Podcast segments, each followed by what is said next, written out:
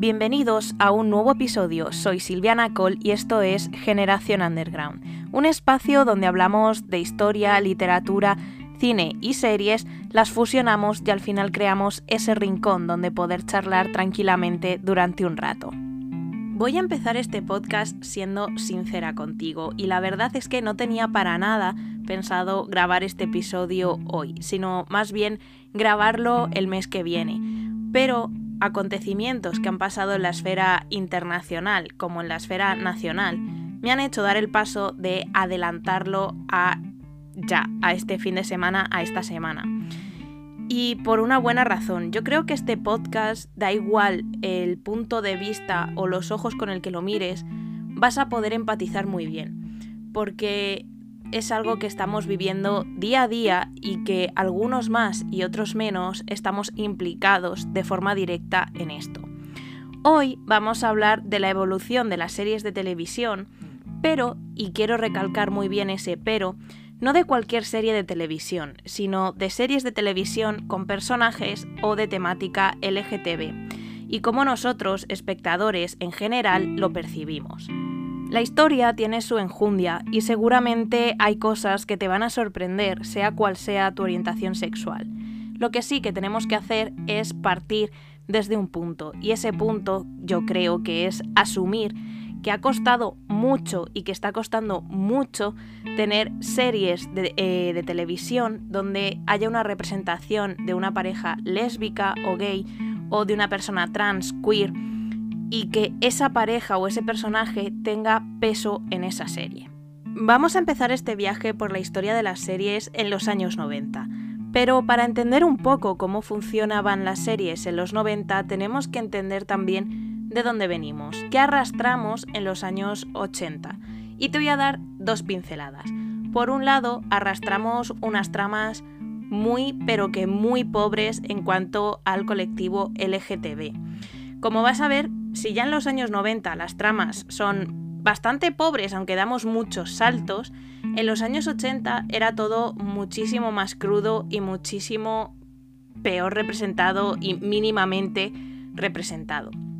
Las pocas series que tenían un personaje gay, trans o les, directamente la trama de estos personajes, aparte de que era ínfima, venía resuelta de dos formas. Por un lado, o se quedaban en el armario eternamente y asumían que no iban a poder ser felices como personas, entre comillas, normales, o salían del armario, enfermaban y morían. Básicamente esta es una rutina que se ha venido arrastrando de una forma un poco más sutil durante los últimos años, pero que se ha seguido manteniendo y ahora te explicaré cómo. La otra parte, la otra forma de resolver esas tramas en los años 80 era muy evidente. Eh, o te quedabas en el armario o te morías. Y si eras mujer, o te morías, o encontrabas un hombre que te curase y de repente te dieras cuenta que has pasado por una fase y que realmente no eres lesbiana. Es que siempre te han gustado los hombres, pero no has encontrado al adecuado. Cosa que también se va arrastrando a lo largo de los 90. Y sí, mira, me río por no llorar porque la verdad es que la situación era y es bastante cruda, porque a día de hoy hay veces que miro hacia los lados y digo, madre mía, lo que todavía nos queda por andar es muchísimo. En los 90 la situación va cambiando gracias a las reivindicaciones de los distintos colectivos LGTB que van haciéndose oír gracias a ese activismo social y cultural. A principios de la década se empieza a atisbar, se empieza a dejar caer de una forma muy, pero que muy sutil, el hecho de que las relaciones gays y lésbicas son reales, que existen y que no es una enfermedad, pero empiezan a salir de forma simbólica, sin una expresión física o verbal de esa relación, todo se entiende básicamente por el contexto y por escenas que tienen doble sentido, ¿no? Sin embargo, en 1994 se rompen los esquemas.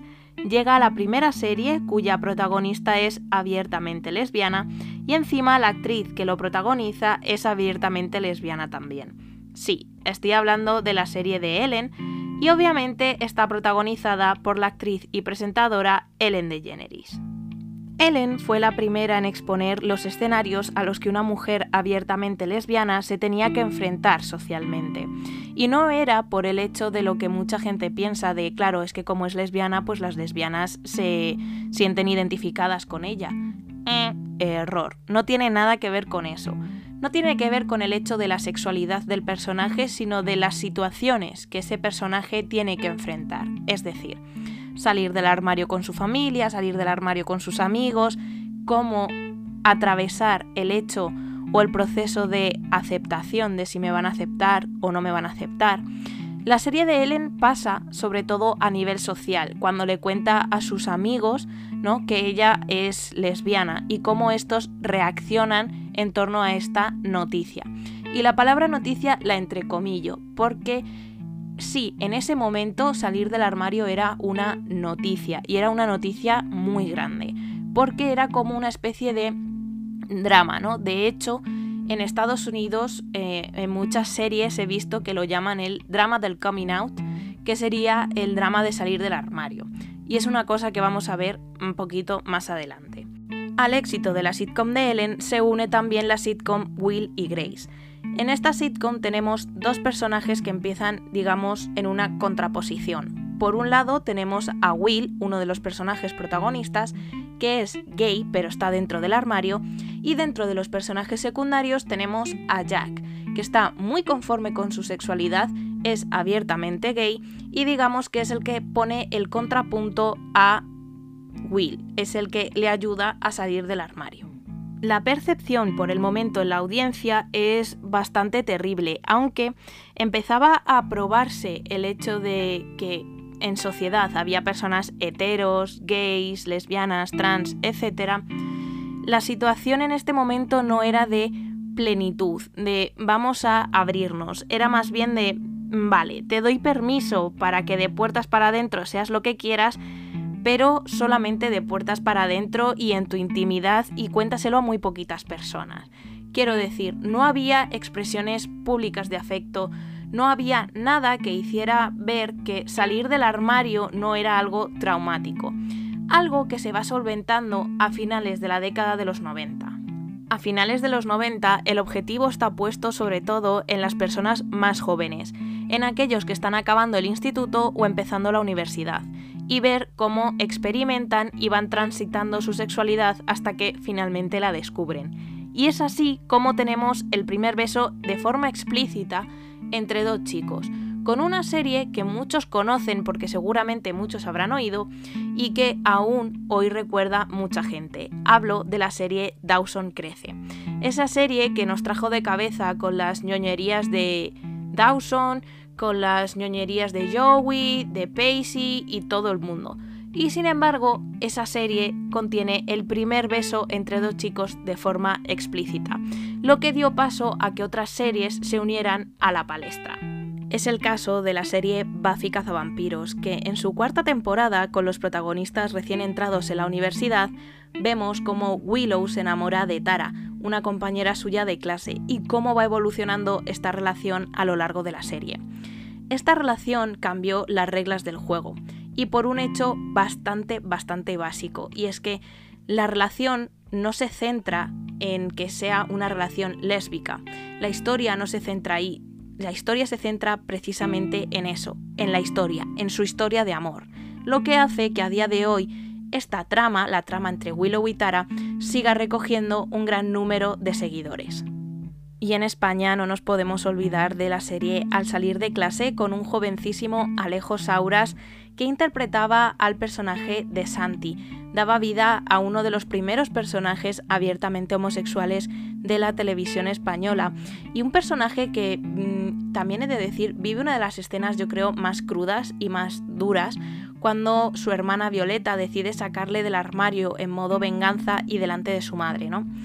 Eh, es una escena que hoy en día pues la veríamos y la pondríamos a parir mm, de pies a cabeza, pero a principios de a finales de los 90, perdón, principios del 2000, no cabría esperar otra forma de visualizarlo, ¿no? De verlo como un problema, cómo vamos a afrontar esto, pero lo bueno es que ese personaje sigue evolucionando favorablemente y no sufre ninguna consecuencia mala. Eh, creo que, o al menos hasta donde me lleva la memoria, el personaje de Santi evoluciona favorablemente con consecuencias positivas.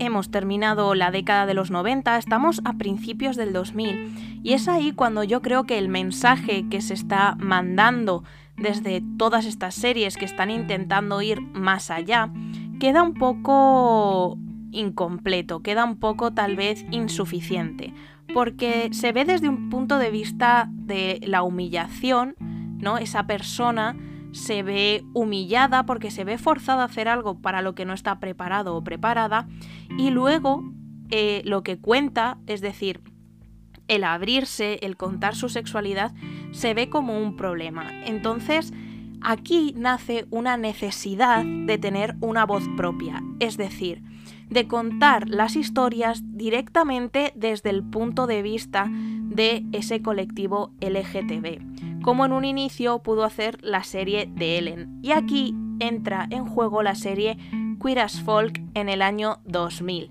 Duró cinco temporadas y está protagonizada por cinco hombres gays y dos mujeres lesbianas.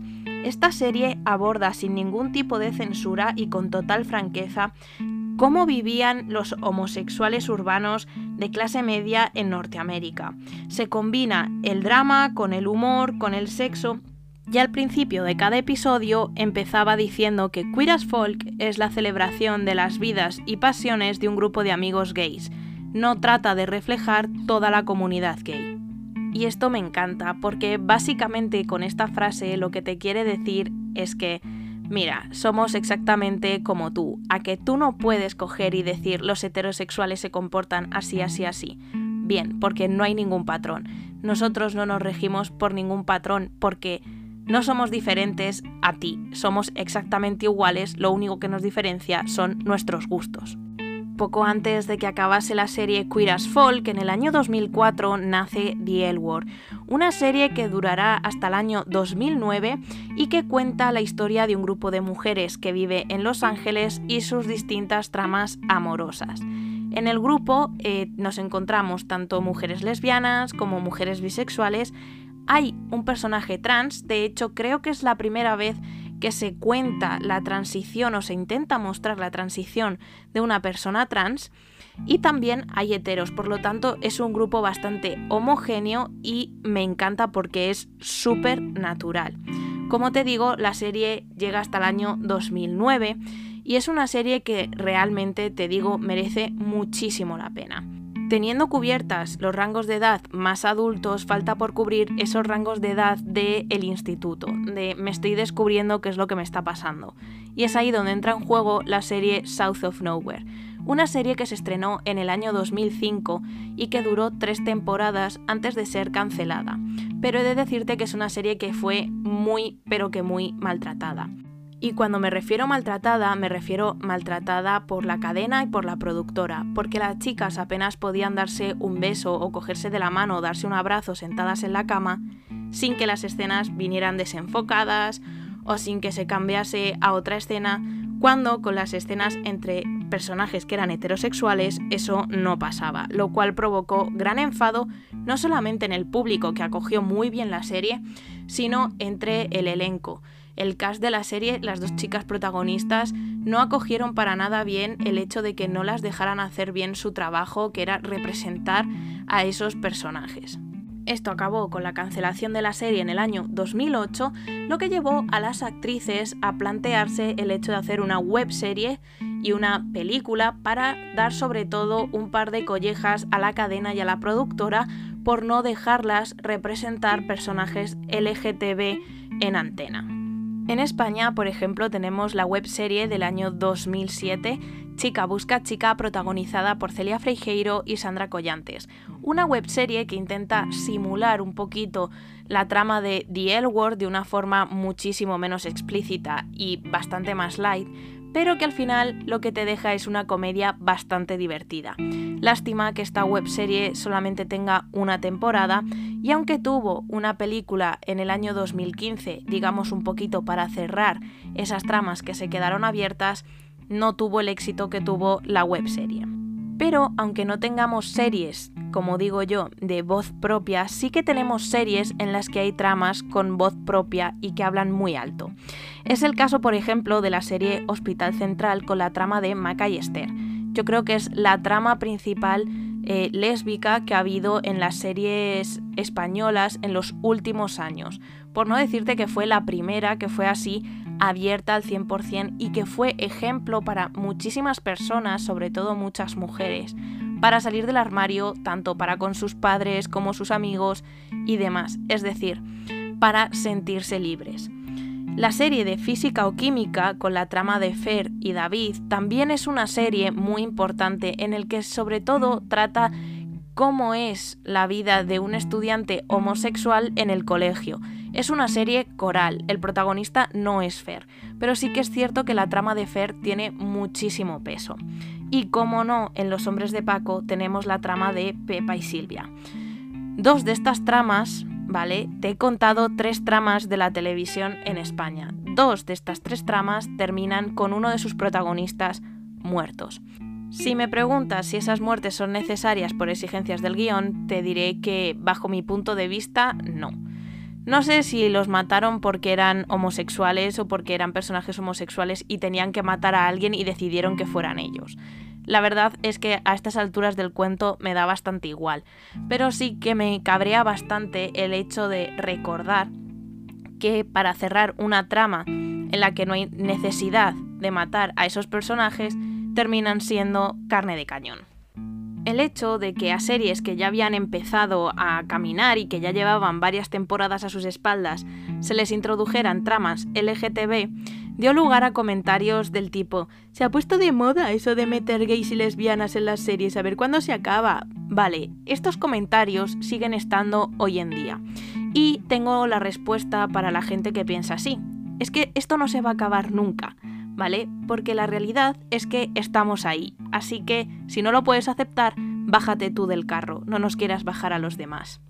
Ahora vamos a hacer una pausa en el tiempo, porque es a partir de algún punto en la segunda década del año 2000, es decir, allá por el 2012-2013, que las series pegan un giro y pegan un giro para bien. Es decir, la representación del colectivo LGTB empieza a tomar fuerza y a tomar fuerza de una forma seria, de una forma responsable y además de una forma que importa. Los personajes LGTB empiezan a importar y empiezan a no ser esos personajes que podemos mover como si fueran los peones de un tablero de ajedrez. Quiero pensar que este es el resultado directo de la lucha del colectivo LGTB a lo largo de todo este tiempo y sobre todo en lo que tiene que ver con la recuperación de derechos que en algún momento nos fueron arrebatados. Todo esto ha dado lugar y ha hecho que sean posibles series como Orange is the New Black, que cuenta con la primera actriz trans, Laverne Cox, en ganar un Emmy. Y también cuenta cómo fue la transición de su personaje Sofía. También tenemos historias como la de Orphan Black, que es una historia coral protagonizada por Tatiana Maslani, con Tatiana Maslani, con Tatiana Maslani, porque básicamente son muchísimos clones, en los que hay una trama también LGTB, pero contada desde un punto de vista buah, bestial. Es precioso y la verdad es que esta serie me arriesgaría a decir que es una de mis series favoritas, si no mi serie favorita de los últimos tiempos, pero buah, de seguro. También tenemos la serie de Gentleman Jack, una serie que solamente ha sido posible ahora. Y te digo por qué. En el año 2010 se hizo la película basada en los diarios de Ann Lister. Si recuerdas bien, hemos hecho ya varios episodios en los que hablamos de Ann Lister y mencionamos la serie de Gentleman Jack. Bien, pues en el año 2010 se hizo la película Los diarios secretos de Ann Lister y fue un fiasco, pero un fiasco monumental, tanto que la historia quedó como enterrada en un cajón y 10 años después ha sido cuando ha salido la serie que ha tenido una recepción internacional increíble. Pero tan increíble que prácticamente nadie se cree que sea una historia basada en hechos reales y que sean dos mujeres de hace 200 años que tuvieron la valentía de decidir me quiero casar contigo, pero me quiero casar por la iglesia. Y eso hicieron. Tenemos también Wynonna Earp, una serie que básicamente tiene un estilo muy parecido al de Buffy cazavampiros y que incorpora entre sus filas una trama LGTB bastante bien montada y he de decir que ha dado la vuelta al mundo de una manera bestial. Una serie que ha sido muy maltratada por la cadena, aún no tengo muy claro por qué, no es por la relación LGTB, es por otra cosa, pero que ha sobrevivido gracias a todo el apoyo de los fans y ha conseguido así cerrar su historia con una cuarta temporada. Tenemos también Estación 19, una serie que es el spin-off de Anatomía de Grey, y ambas series cuentan ya con unas tramas muy sólidas LGTB. Empezó Anatomía de Grey con la historia de Cali y Arizona y fue siguiendo esa trama a través de esos personajes hasta la actualidad que ahora ya está más diversificado y Estación 19 cuenta con personajes tanto gays como bisexuales como lesbianas, o sea que hay muchísima diversidad y además en un parque de bomberos. En España tenemos por ejemplo la serie de Vis a Vis, una historia que es el remake o la versión española de la serie Orange is the New Black, pero a mí sinceramente no me ha llegado nunca a cautivar de ninguna manera. Hay mucha gente que, la ha seguido y que dice que es una serie bestial. Mi consejo es que la veas tú y te generes tu propia opinión. Pero bueno, está muy bien que tengamos series con mucha visibilidad, como es el caso de Vis a Vis. En Italia, por ejemplo, un país bastante castigado con todo el tema de los derechos LGTB, tenemos series como I Bastardi di Pizzo Falcone, una serie policíaca que tiene una trama LGTB, he de decirte que muy bien cuidada y una historia muy bonita y es una serie que a mí me gusta bastante. Eh, son temporadas cortas, de seis episodios por temporada. Ahora tiene que salir en el 2021 la tercera temporada. Y es una serie que te recomiendo porque está muy bien hecha y tiene muy buen guion y una ambientación. Bueno, si es que si te gusta Italia, te va a gustar la ambientación que tiene. Así que I Bastardi di Pizzo Falcone es una de las series que te recomiendo. Y como conclusión, para ir cerrando el podcast de hoy, he de decir que la percepción en, en, los últimos años o de las últimas series que se han ido emitiendo ha cambiado bastante. En los últimos 30 años hemos pasado por una montaña rusa de representaciones y algo que te recomiendo es que si todo este podcast te ha parecido súper rápido, porque es cierto que en poco más de 20 minutos hablarlo todo al dedillo es muy complicado, eh, te recomiendo que veas alguna de las series que te he ido diciendo, que veas el contraste por ti mismo, por ti misma, que veas, por ejemplo, el contraste de la serie de Ellen, por ejemplo, con series como eh, no sé, Buffy Cazavampiros o Wynonna Earp y vas a ver esos saltos, vas a ver todo eso. Y sobre todo si te pones en, buscas los años en los que se emitieron y ves las circunstancias y cómo estaba la sociedad en ese momento, vas a ver esos saltos, vas a ver esos contrastes y vas a alucinar, ¿no? Más adelante, en otro episodio, hablaremos un poco más de toda esta lucha de derechos LGTB que merece mucho la pena, sobre todo porque hay historias por ahí que, que te hielan la sangre y que creo que son necesarias compartir, más que nada porque es una forma de abrir los ojos, de abrir la mente y también de aceptarse, ¿no? Y hasta aquí el episodio de hoy. Muchísimas gracias por dejarme compartir contigo este ratito y por estar un día más al otro lado. Espero que te haya gustado este recorrido que hemos hecho por las series. Y nada, que tengas muy buena semana y nos vemos el próximo día con un nuevo episodio de Generación Underground. Un abrazo.